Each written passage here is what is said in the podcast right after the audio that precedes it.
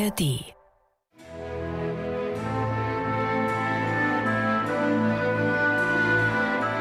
MDR Klassik. Die Bachkantate mit Maul und Schrammeck.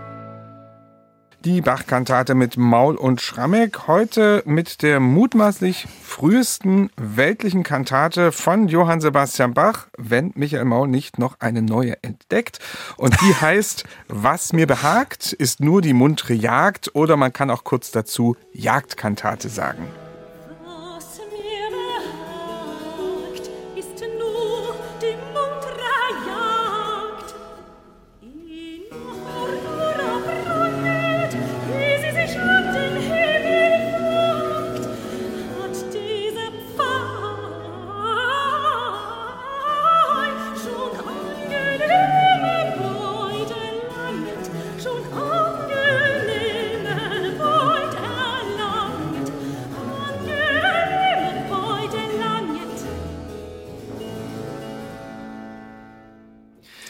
Dieses Rezitativ steht am Beginn der Jagdkantate von Johann Sebastian Bach und mit diesem Stück begeben wir uns in Bachs Weimarer Zeit, genauer gesagt in das Jahr 1713. Diese Kantate ist aber nicht für den Weimarer Hof komponiert, sondern für den Herzog Christian von Weißenfels. Michael, wie kam Bach überhaupt zu dieser Verbindung von Weimar nach Weißenfels? Ja, lieber Bernhard, also das glaube ich, kann man sich ganz gut daran ableiten, dass eine Bezugsperson, die Bach in Weimar hatte, Adam Immanuel Weldig, Anfang des Jahres 1713, also im Januar, von Weimar nach Weißenfels wechselte. Weldig war der Diskantist der Hofkapelle und zugleich Patenonkel von einem Bach-Kind. Und zugleich hat Bach auch bei einem Kind von Weldig Pate gestanden. Weldig war in Weimar sogar der Vermieter Bachs gewesen. Mhm. Ja, und jedenfalls wechselt der Weldig da im Januar 1713 nach Weißenfels. Und ich kann da an keinen Zufall glauben, dass eben einen Monat später zu dem wichtigsten Anlass im Jahr des Weißenfelser Herzogs Christian, nämlich zum Geburtstag, die große Tafelmusik nun ausgerechnet von dem Hoforganisten zu Weimar, Johann Sebastian Bach, komponiert wurde. In Weißenfels gab es tolle Musiker in der Hofkapelle, die ist ja wirklich ganz berühmte Kapelle damals gewesen. Der stand vor Johann Philipp Krieger, weithin bekannter Kapellmeister, der sicherlich auch noch das eine oder andere für diesen Geburtstag komponiert haben wird. Der war aber auch nicht mehr der allerjüngste und ich könnte mir auch vorstellen, dass entweder nur Weldig oder vielleicht auch der Bach gleich mit so ein bisschen überlegt haben, naja, der Posten des Kapellmeisters wird dort irgendwann frei und das wäre ja eigentlich der adäquate Aufstieg früher oder später für den Hoforganisten Bach, der ja in Weimar dieses Problem hat, dass es dort zwei Kapellmeister gibt, mhm. den eigentlichen Senior, den Johann Samuel Drese, der ist auch schon alt, aber der hat halt einen Sohn, der ist praktisch so alt wie Bach und der wird insgeheim als der reguläre Nachfolger in Weimar immer im höchsten Posten gehandelt. Und deswegen hatte Bach natürlich gute Gründe, schon hier und da mal zu schielen, wo vielleicht ein guter Kapellmeisterposten frei ist. Schauen wir mal nach Weißenfels. Dieser Herzog Christian, den du schon erwähnt hast, der ist ja so ein bisschen bekannt als ein, ich sag gerne, Hallodri, ja? Oder man könnte auch sagen, so ein Möchtegern Sonnenkönig. Also davon gab es viele, ganz mhm. viele, gerade in Mitteldeutschland. Bei ihm ist es aber irgendwie besonders deutlich. Anhand seiner Hobbys kann man das, glaube ich, sehen. Kannst du den mal kurz so skizzieren, ganz kurz? Ja, also ich möchte jetzt wirklich fair bleiben. Aber ja. man kann schon sagen, es ist ein bisschen ein Unfall gewesen, dass der überhaupt Regent geworden ist. Der war eben nicht der Älteste unter den Brüdern, aber sein großer Bruder ist einfach viel zu zeitig gestorben, Johann Georg. Und jetzt wurde eben Christian tatsächlich erst Ende 1712 der regierende Herzog zu Sachsen-Weißenfels. Und damit war eben auch dieser 1713er Geburtstag der erste, den er als Herzog gefeiert hat. Also wenn man sich das vergegenwärtigt, hat vor einigen Jahren mal Hans-Joachim Schulze Nestor der Leipziger Bachforschung darauf hingewiesen, dann wird auch die Datierung von der Jagdkantate ganz klar. Da wird der Christian nämlich als Herzog angesprochen und Bachs Autograph gehört eindeutig in die Weimarer Zeit um 1712, 13, 14 und so weiter. Und eben durch diese Bezeichnung als Herzog ist ziemlich klar, dass das Ganze eben tatsächlich nicht im Februar 1714 oder 12, sondern eben 1713 gewesen sein muss. Der ist vor allem seinen Zeitgenossen bekannt gewesen als einer, der gewaltig feiern konnte, der sehr dem Alkohol zugetan war, der sehr, sehr gerne gejagt hat. Das spielt auch hier eine Rolle bei diesem Geburtstag. Aber tatsächlich muss er also wirklich ein ernsthaftes Alkoholproblem gehabt haben. Ich kenne so Tagebuchberichte von Leuten, die eben durch Weißenfels reisten und die stellen den jetzt nicht als allein den kunstsinnigen Regenten dar, wie das vielleicht das allgemeine Bild ist. Es gibt auch so Dokumente, die ich gesehen habe von ihm, da sieht man, der hatte echt Probleme, seinen Namen zu schreiben. Also der, der war wirklich in keinem guten Zustand, hat aber in Saus und Braus dort am Weißenfelser Hof auf dem Schloss oben regiert. Und die Sache war auch die, vielleicht wegen seines Alkoholproblems, vielleicht auch aus anderen Gründen, bekam der keine Nachkommen. Und der Hof wurde von Tag zu Tag mehr verschuldet.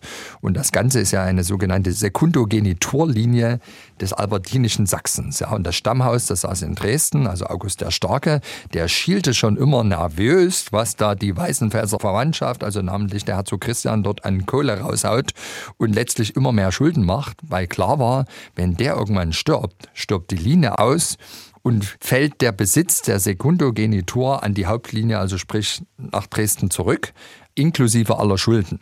Und deswegen wurde mhm. tatsächlich der Herzog Christian dann auch, ich glaube, irgendwann in den späten 1710er Jahren unter Zwangsverwaltung gestellt. Man hat ihm dann eine Apanage gelassen, aber hat versucht, das Ganze irgendwie zu deckeln. Also mit anderen Worten, der Weißenpelzer Hof, der hatte wirklich eine große musikalische Geschichte, weil eben der Bruder von dem Christian und auch dessen Vater, das waren wirklich alle große Liebhaber der Künste gewesen, tolle Kirchenmusik da aufgezogen. Genauso seit den, glaube ich, 1670er Jahren regelmäßig große Opernaufführungen.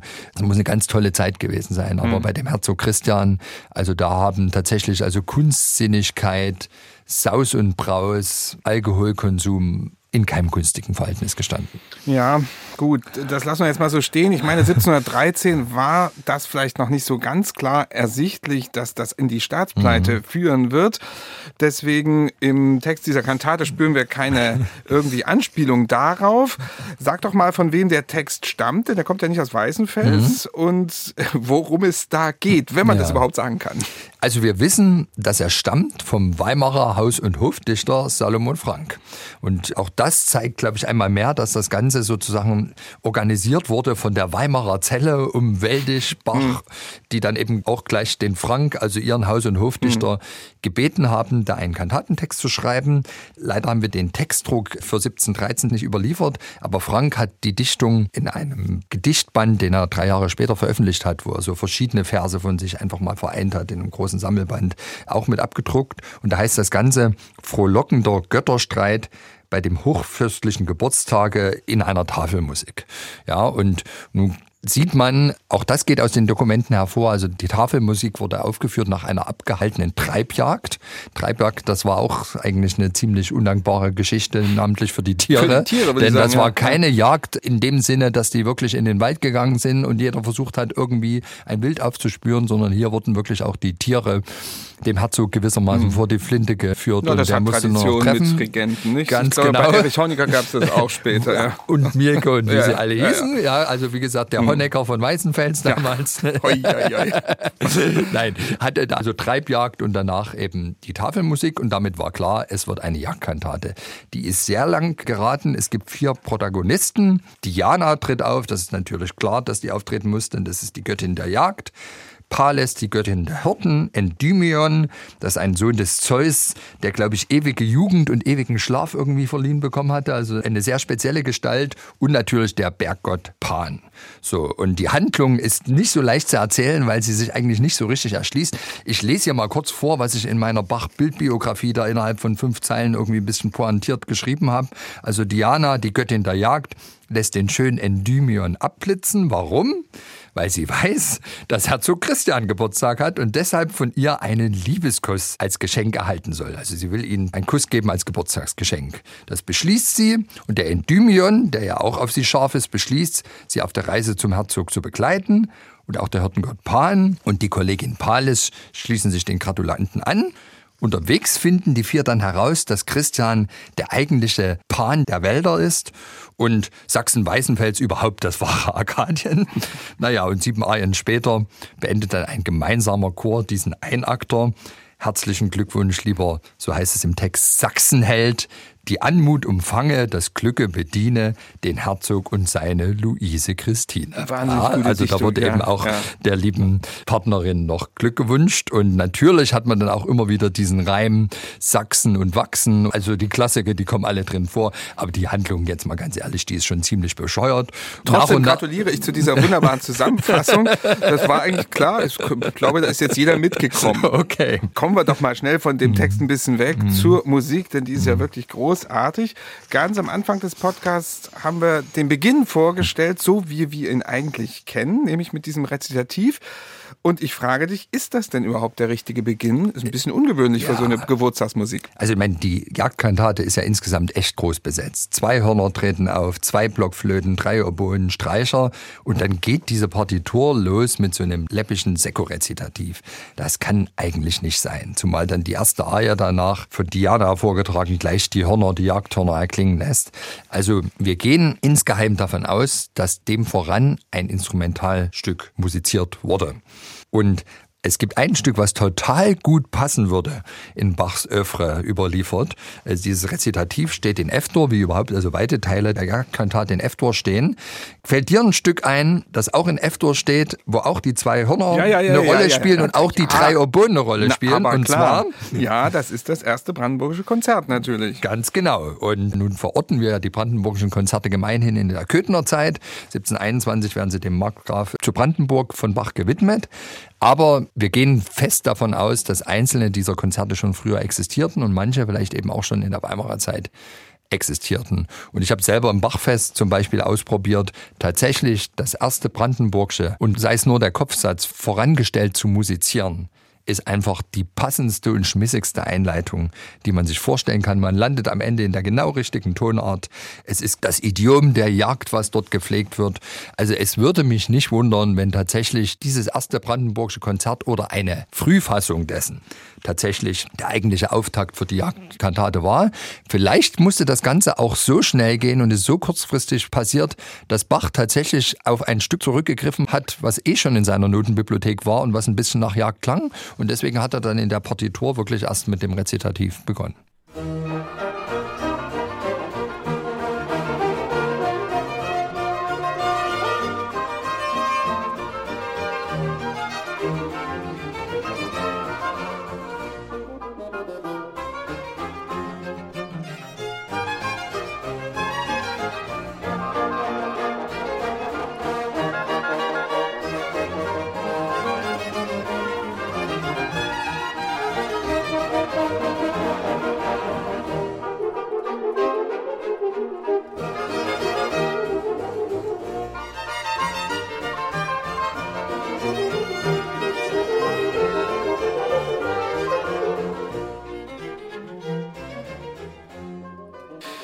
Nach dieser mutmaßlichen Sinfonia zur Kantate dann folgen tatsächlich 15 Vokalsätze, also davon zwei Chöre, sechs Arien und ein Duett und ein paar Rezitative noch.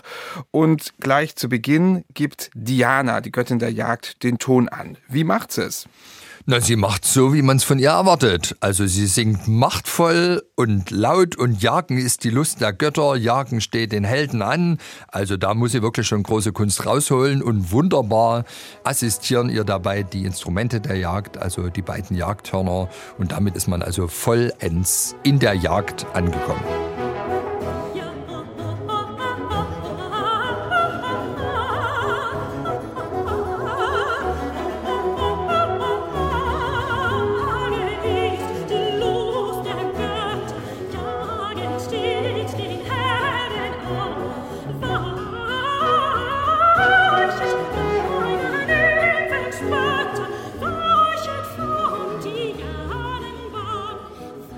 So singt also Diana ganz am Anfang der Kantate. Wir können nun aus Zeitgründen nicht auf jeden dieser 15 Sätze eingehen, aber wir haben uns ein paar Sätze rausgesucht. Es gibt zum Beispiel eine Arie des Pan und da sind keine Hörner dabei, sondern gleich drei Oboen.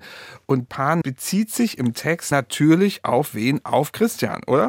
Ein Fürst ist seines Landes Pan, gleich wie der Körper ohne Seele nicht leben noch sich regen kann, so ist das Land die Totenhöhle. Das Sonderhaupt und Fürsten ist und so das beste Teil vermisst. Also ohne Herzog geht's nicht. Und der Pan ist an dritter Stelle dran. Also vor ihm hat sich die Diana vorgestellt, ihr zugeordnet natürlich die Instrumente der Jagd.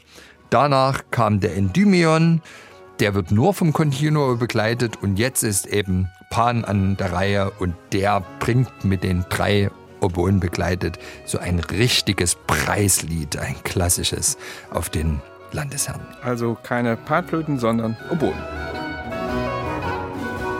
Ein Fürst ist seines Landes Pan.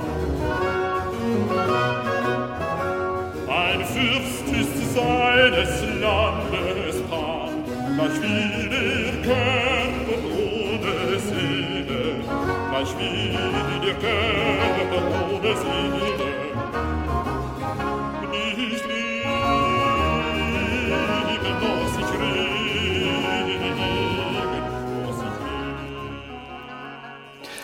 So singt also Pan seine Arie und dann ein drittes Stück, auf das wollen wir auch unbedingt noch eingehen. Das ist vielleicht das bekannteste Ja. aus der Jagdkantate, wie Pal es sich vorstellt. Ja, also der zweite Sopran, manche haben ja damit Probleme, zweiter Sopran zu singen, aber der hat hier den eigentlichen Edelstein abgekriegt. Also die gute Pales singt eine Hirtenarie, klar. Als Göttin der Hirten muss sie natürlich dieses bukolische Klangmilieu bedienen und deswegen stehen ihr zur Seite weder die Hörner noch die Oboen, sondern natürlich die Blockflöten. Schafe können sicher weiden, wo ein guter Hirte wacht. Wo Regenten wohl regieren, kann man Ruhe und Friede spüren und was Länder glücklich macht. Leider auch mal wieder ein hochaktueller Text. Aber das, was Bach hier komponiert hat, ist also ein Klangidyll sondersohne. Und wie hier die Blockflöten in Terzen und sechsten Glückseligkeit, da dieses kleine, prägnante, melodisch-rhythmische Motiv zur Begleitung spielen und der Sopran sich da wunderbar einfügt. Das ist wirklich ein Stück. Also das hört man einmal und vergisst es nicht. Und der beste Beleg dafür ist, dass diese Arie selten im Portfolio einer großen Sängerin fehlt und auch in x Bearbeitungen existiert. Also hier ist dem Bach ein richtiger Knaller gelungen.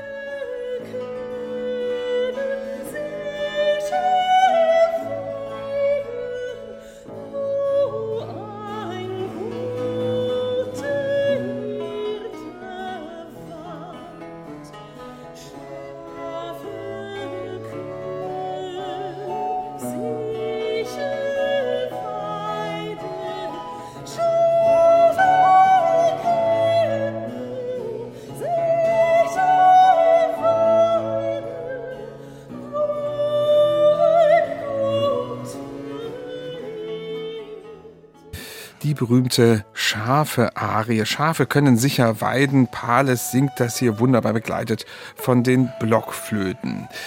Es gibt noch eine ganze Menge weiterer musikalischer Beiträge in dieser langen Kantate, nicht zuletzt auch die Chöre, die sehr feierlich gestaltet sind. Aber, das möchte ich am Schluss auch noch erwähnen, Bach hat dieses Stück offenbar sehr geschätzt, obwohl es so ein Glückwunschmusik ja nur in Anführungsstrichen war und immer wieder in mehreren Teilen wiederverwendet. Ja, also man sieht ganz deutlich, dass er dieses Stück Zeit seines Lebens offensichtlich präsent hatte. Wir staunen sehr, dass Bach plötzlich 1725 in einer Pfingstkantate, also hat Gott die Welt geliebet, BWV 68, zwei Arien aus der Kantate verwendet und sie im Grunde vollkommen umarbeitet, einen neuen geistlichen Text drunter schreibt. Unter anderem natürlich diese wunderbare Arie, weil die wollenreichen Härten, die jetzt ihren, ich würde jetzt mal sagen, endgültigen Text bekommt, mein gläubiges Herze frohlocket im Scherze. Großartig, ja. Und offensichtlich, weil Bach spürte, ja, ich habe damals mit der einen oder anderen Arie echte Ohrwürmer gelandet. Ja, und der Schlusschor der Jagdkantate, sehr prächtig, sehr klangvoll, der wird von Bach später in einer geistlichen Kantate als Eingangschor umfunktioniert. Man singet mit Freuden vom Sieg, BWV 149. Also Bach hat das Stück Zeit seines Lebens ausgeschlachtet und wir wissen sogar, dass er das Stück mindestens zweimal auch mehr oder weniger in originaler Fassung nochmal gemacht hat. Durch eine Textänderung, die wir ersehen können, ist belegt, dass Bach dieses Stück in Weimar offenbar anlässlich eines wahrscheinlich Geburtstages dann oder Namenstages eben von dem Weimarer Mitregenten Ernst August einmal aufgeführt hat, vielleicht 1716 so in der Gegend. Und es gibt auch den Beleg, dass 1742, also wirklich gegen Ende von Bachs Leben, er dieses Stück nochmal hervorholt und im Collegium Musicum in Leipzig aufführt. Und das finde ich schon ganz schön erstaunlich, dass eben seine erste uns überlieferte rein weltliche Komposition 1713, er ist gerade mal 28 Jahre alt, ihn Zeit seines Lebens so begleitet hat und eine so vielfältige Ausschlachtung erfahren hat.